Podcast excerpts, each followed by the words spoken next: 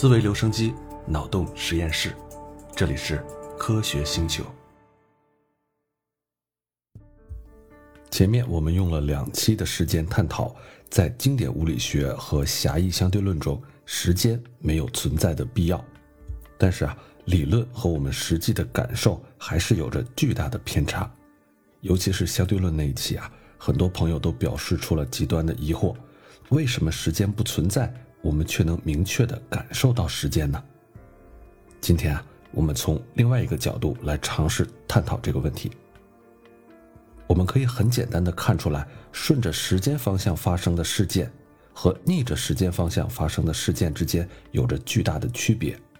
比如说啊，放进咖啡里面的奶油搅拌均匀之后，会变成均质的棕褐色的液体，但是我们却从来没有看到过一杯淡咖啡不经过搅拌。自己会分离出白色的奶油和黑色的咖啡。一个鸡蛋坠落、打碎并且破碎了，但是我们却从来没有看到过破碎的鸡蛋和鸡蛋壳自己聚集起来，形成从来没有破碎过的鸡蛋。这些习以为常的事件都只沿着一个时间方向发生，所以它们为我们带来了先和后的概念。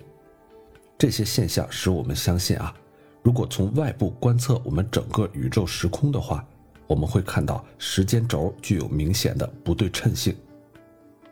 最显而易见的例子是，我们的意识可以储存被我们称为过去的许多事情，也就是所谓的记忆了，但是却没有人能够记住被我们称为未来的事情。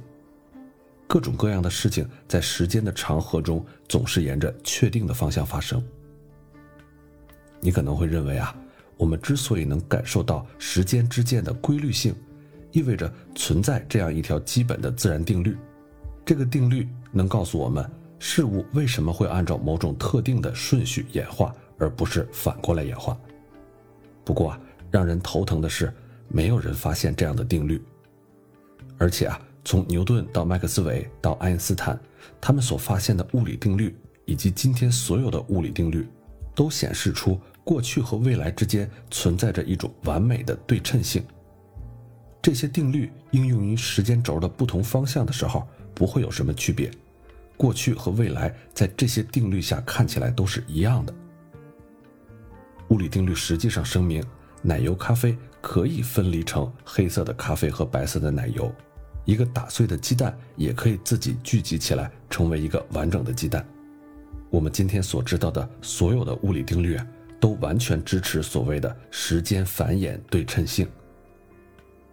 如果物理定律允许这种情况存在，而且这些定律平等的对待打碎的鸡蛋和没有打碎的鸡蛋的话，那为什么一种情况发生却从来没有发生另外一种情况呢？解决这个谜团的第一步啊，需要我们更深刻的理解物理定律为什么允许让时间繁衍。首先啊，你想象这么一个场景，你和一个朋友呢正在打网球，有一台相机。拍摄到了飞驰而过的这个球。那如果把这段网球的片段反过来放映，人们能不能看出来呢？答案是不能的。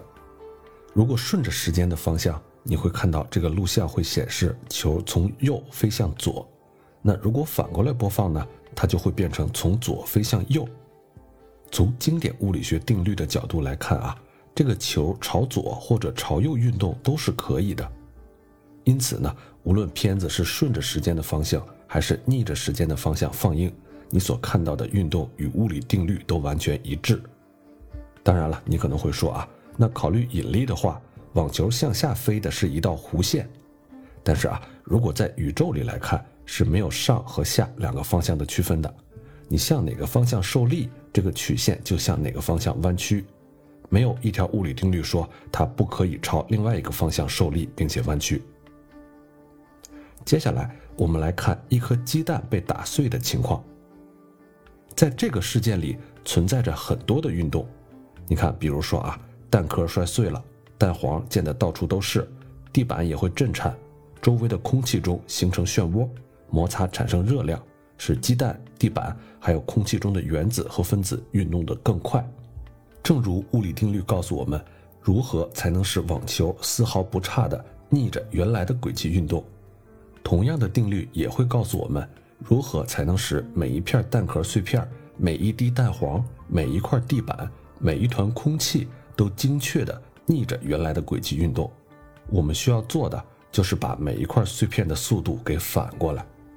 更准确地说，我们在网球问题的分析告诉我们，只要我们能把和鸡蛋破碎相关的每一个分子和原子的速度都同时逆转过来，那么整个鸡蛋破碎的运动就会反过来进行。好了，那为什么我们能看到网球可以反过来运动，却从来没有见到碎掉的鸡蛋复原呢？我们可以来看看这两个例子的区别了。让网球逆着轨迹运动并不难，你只需要把它拿起来，以相同大小的速度朝相反的方向把它投出去就行了。但是，让鸡蛋所有的混乱的碎片逆着原来的轨迹运动，就要困难到不可想象了。我们需要抓住每一片鸡蛋碎片。以相同的速度朝相反的方向同时发送回去。那么我们找到了答案了吗？鸡蛋打碎却无法重新复原的原因是使鸡蛋复原很难，是这样吗？哎，这个就要说到一个概念了，它叫熵。你可能在很多的地方听到过它，但是咱们要说的啊可能不太一样。熵这个概念最早来自于路德维格·波尔兹曼。他是最具洞察力的物理学家之一。为了感受一下什么叫熵，熵和时间又有什么关系啊？咱们可以想象一本书，比如啊，就叫《时间简史》吧。你把它的书页全都拆开，高高的抛到空中，然后呢，把所有散落的纸页给收集到一堆，你会发现页码混乱的纸张远远比整齐排序的纸张要多。原因是显而易见的啊。纸张混乱的方式有许多种，而按顺序排列的方式呢，只有一种。一个简单而又基本的事实是，所有的排列方式其实都是平等的，一二三四五和五二一三四，这个都是平等的。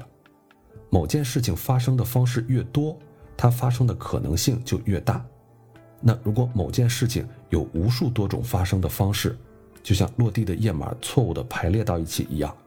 那这个事情发生的可能性就非常大，直观上我们都可以很好的理解这个问题啊。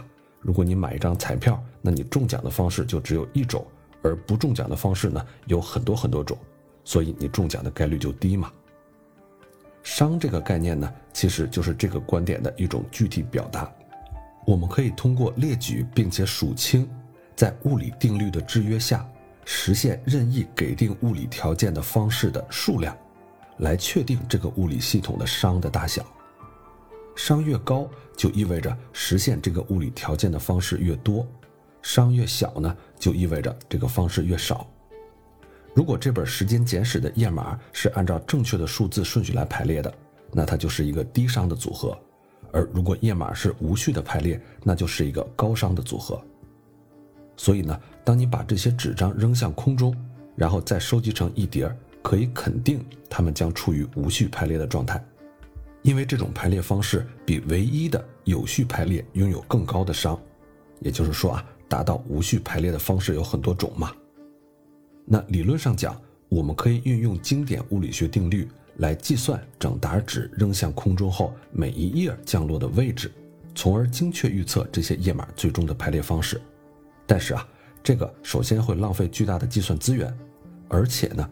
即使得出确切的答案，也没有什么用处，因为当我们查看这叠纸的时候，不会在乎每一页具体在哪儿，你感兴趣的是整体的效果，它们是不是正确的排列了。如果你发现书页的排列是乱七八糟的，那你不会在乎这种错误的排列具体是怎么样的。所以啊，并不仅仅因为统计学讨论比较容易进行。还因为利用统计学所能得到的结果，哎，也就是混乱或者不混乱啊，这个结果更与我们真正关心和需要记下来的事情有关。这种全局的思考方式，也就是利用熵来考虑问题的统计学基础的核心。强调一下啊，我们感兴趣的页码排列方式只有两类：有序和无序。前一类只有一种，而后一类有很多很多种。这个例子就点出了熵的两个最显著的特征。首先啊，熵是物理系统中无序度的亮度。高熵意味着构成系统的组分的许多排列方式丝毫不起眼儿。第二呢，有许多组分构成的物理系统有自然演化成更无序状态的趋向，因为相比于达到有序的状态，达到无序状态的方式很多。用熵的语言来说呢，就是物理系统倾向于向着高熵的状态演化。再举个例子吧，屋子里有一瓶可乐，哎，打开瓶盖了。最初呢，被密封进瓶子里的二氧化碳传播到房间的每一个角落。这个过程里啊，单个分子可能有多种重排的方式，但是这些重排方式并没有明显的区别。从整体上来看，局部分子的调整不会带来整体性质上的变化。后来呢，这个气体达到均匀分布的状态，对于分子的大量重排方式，它就不敏感了。这正是所谓的高熵状态。那反过来相比而言，一开始这个气体都分布在比较小的空间里，比如说这个瓶子里，那它就会出现低熵的状态。正如一本书的页码，如果它是规律的，那就只能有少数的排列方式，小的地方呢，也只能为分子的排列提供一点点的空间。因而呢，就会只产生很少的排列方式。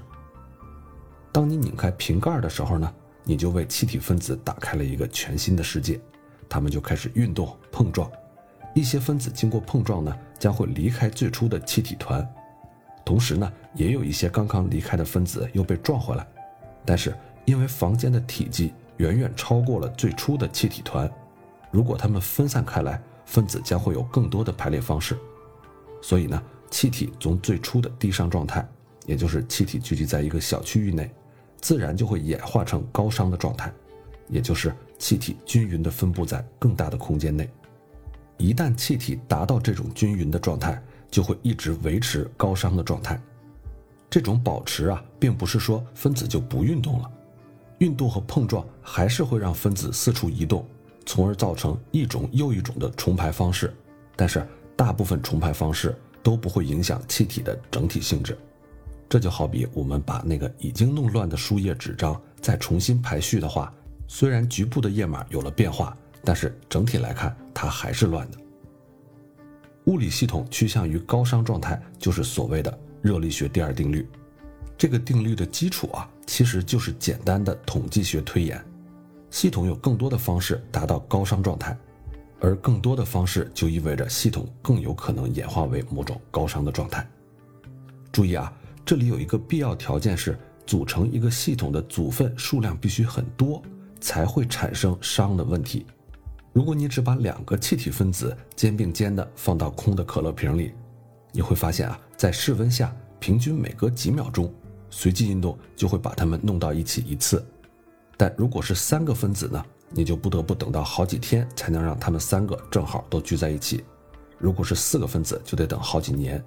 那如果最初的气体团里有上亿个分子，那就不得不花比宇宙年龄还长的时间来等待随机运动，让它们同时聚集到一个小而有序的气体团里面。热力学第二定律似乎为我们带来了时间之箭的解释。这根时间之箭。只有当物理系统拥有相当多的组分的时候才会出现。如果你看到一部片子正在放映两个二氧化碳分子被放置在一个小盒子里，你将很难分辨啊这个片子到底是在正着放还是倒着放。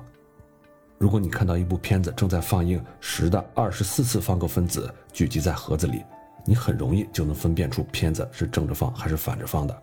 时间前进的方向就是气体分子变得越来越均匀，从而达到。越来越高的熵这个方向，看起来呢，故事说到这儿就很有说服力了。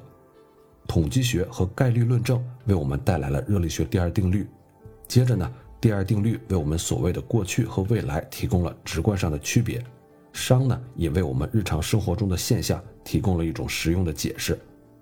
然而啊，进度条说明了一切，我们还没有说完。虽然熵阐明了时间之箭这个谜团。但是并没有回答为什么过去和未来看起来是不一样的。正相反，熵以一种新的方式重新提出了这个问题，而这为我们打开了一片全新的世界。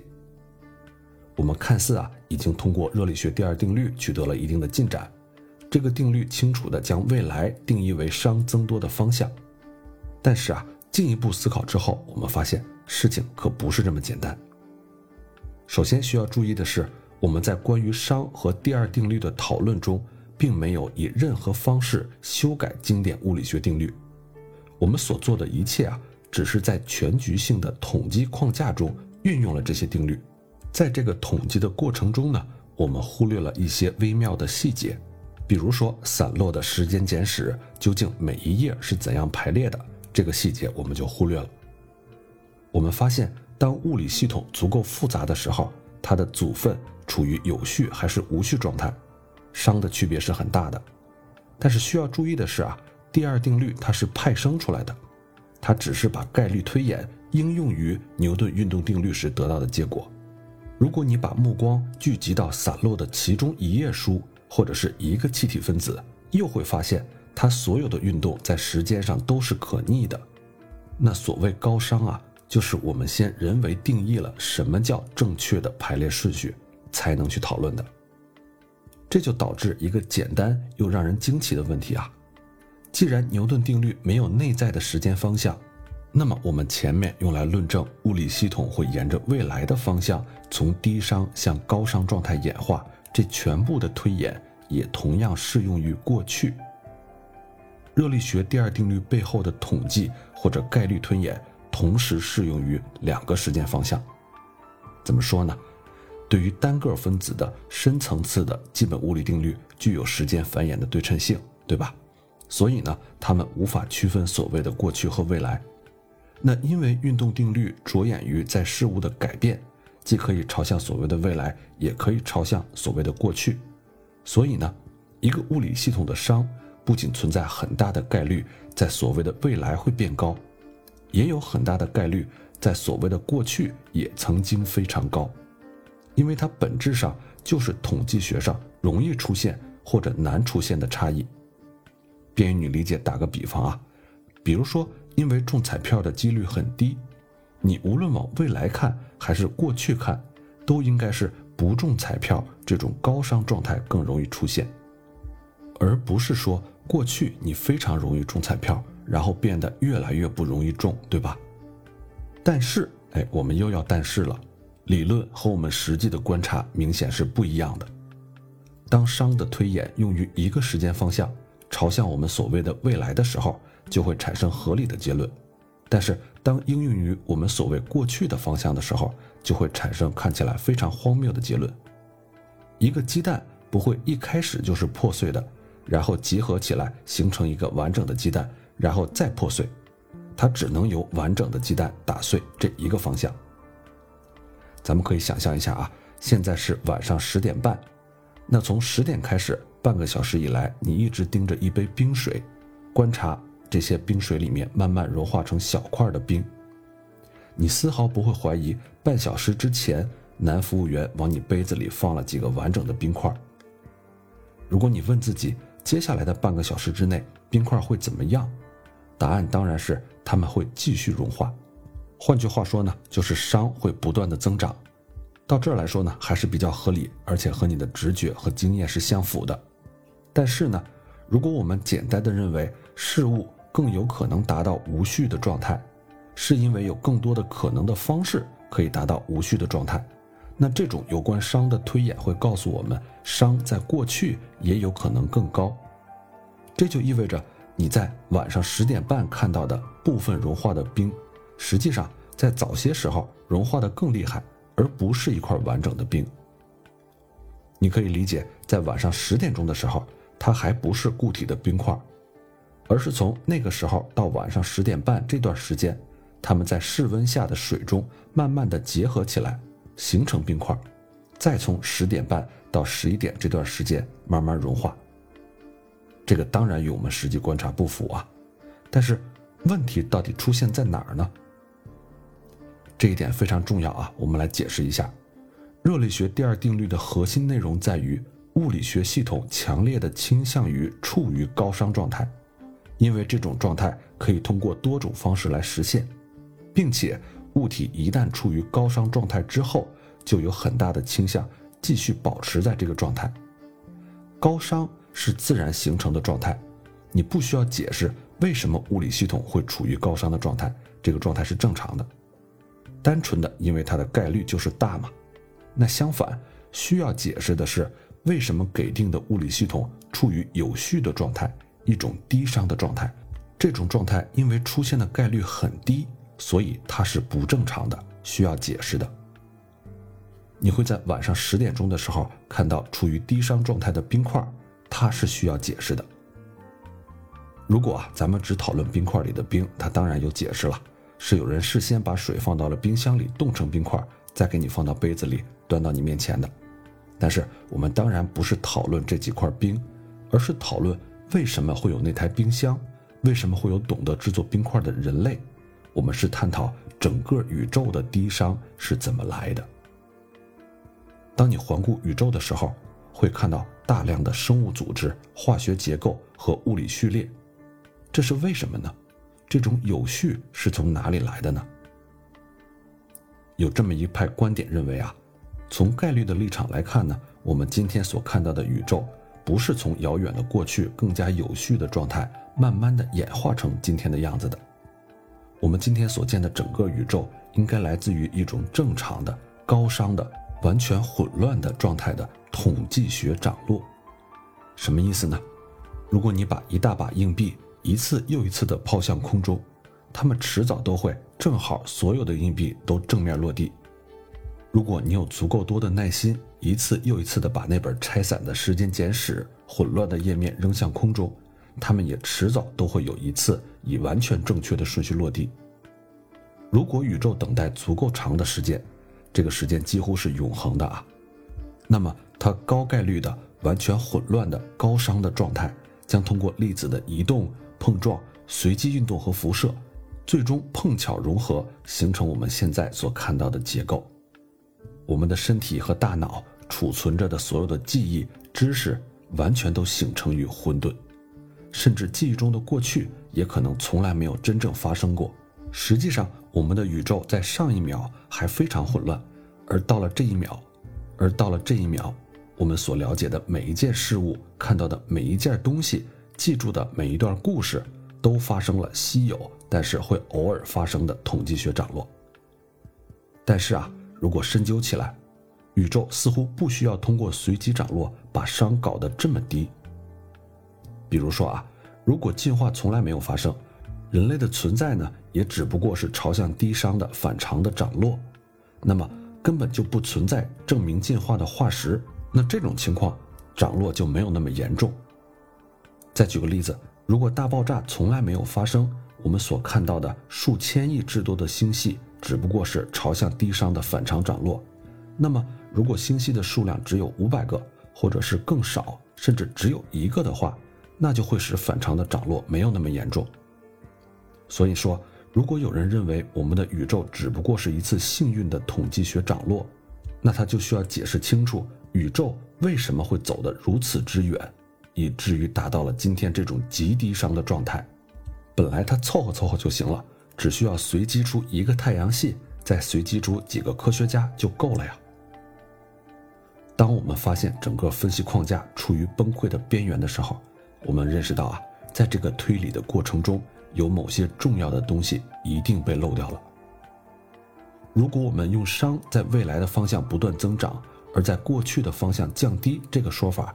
来解释事件发展的不对称性，我们会得到什么结果呢？有没有一种可能性，既可以解释微观上的随机运动，又可以解释宏观上我们看到熵在一个方向上不断的变高呢？有这个可能性，这个可能性就是初始的时候我们的宇宙非常的特殊，熵非常的低。咱们总是说啊，鸡生蛋，蛋生鸡。拿鸡这种生物来说，它是一种让人惊讶的高度有序的物理系统。那这种组织性来自哪里？它又是怎样维持的呢？食物和氧气为生物提供它需要的能量。鸡通过摄取食物获得能量，然后呢，又把能量以新陈代谢的方式产生出热量和废物，把它们排放到周围的环境中。这里的关键在于各种形式的能量不一样。这个鸡以热量释放到环境中的能量是高度无序的，也就是熵很高。而相反，鸡从食物中摄取的能量熵就很低，所以呢，很容易用于重要的维持生命的活动。所以，鸡事实上包括每一种形式的生命，都是在摄取低熵能量，释放高熵的能量。那么，鸡的食物又是怎样拥有如此低的熵的呢？如果我们追踪食物链，最终会发现，动物是吃植物的，植物呢是通过光合作用把周围空气中的二氧化碳转化成氧气和碳水化合物。那最终我们会把低熵的非动物性的能源追踪到太阳那里。那高度有序的太阳又来自哪里呢？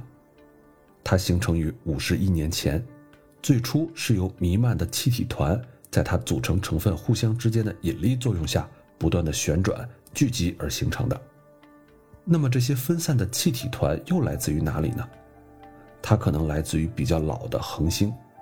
当这颗恒星的生命走向尽头的时候，会爆发变成超新星，并将物质喷向太空。那么形成早期恒星的分散气体又来自哪里呢？我们相信这些气体是在大爆炸之后形成的。当宇宙的年龄只有几分钟的时候，宇宙中充满了由百分之七十五的氢、百分之二十三的氦、少量的氘和锂组成的几乎均匀的高温气体。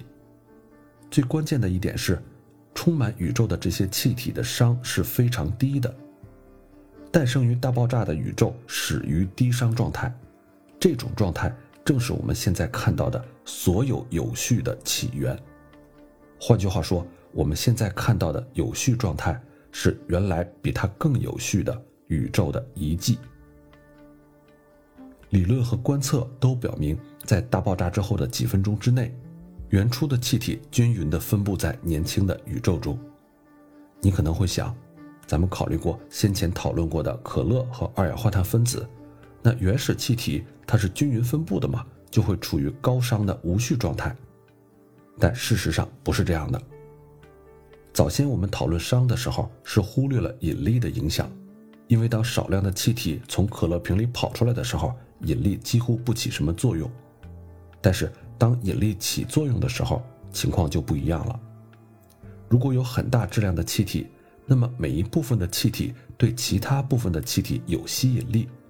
而这会让气体聚集成团，就像蜡纸上表面张力会让它上面的水凝结成小水滴一样。在早期宇宙高密度状态下，团状的结构而不是均匀分布才是常态。气体会倾向于朝这种状态演化。虽然气体成团比最初的四散的状态更为有序，但是在计算熵的时候，你还需要把所有源头的贡献都考虑进去。对于最初四散的气体而言，你会发现，气体在有序聚集的过程中，它的熵还是减少的。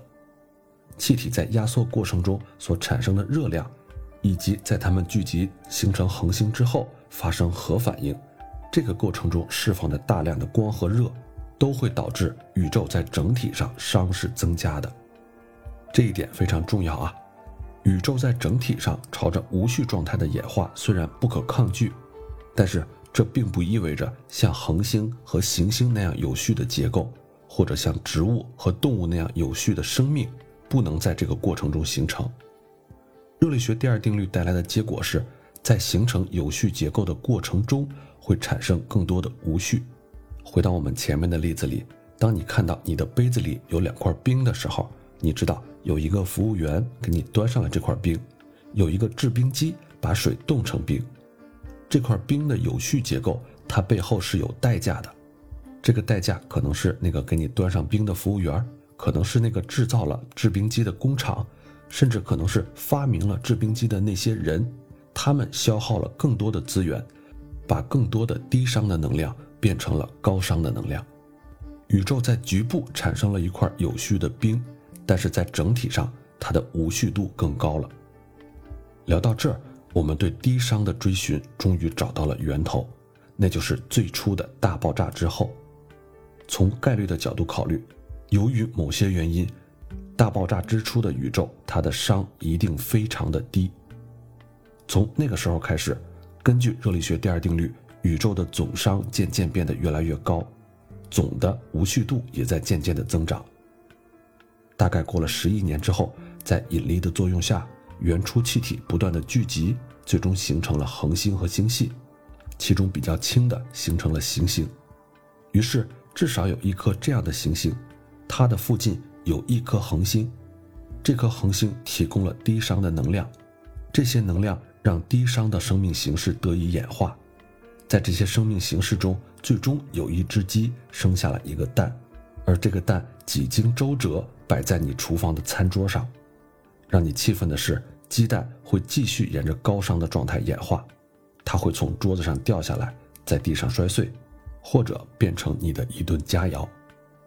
宇宙诞生的时候，让人难以置信的有序状态，正是一切的开始。我们的宇宙一开始就像是一只上满了发条的钟，随后这个发条不断的越来越松。从那个时候开始起，我们一直都生活在这种渐渐向高熵状态演变的宇宙中。同理，把一本时间简史拆散并且扔到空中，之所以会导致高熵的状态，是因为这本书开始于一种高度有序的低熵状态。这个初始的有序状态。为熵的增加做好了准备。一开始它是有序的，并不是什么极小概率的偶然，而是霍金按照一定的顺序写作，印刷工和装订工按照他的意思进行印刷装订。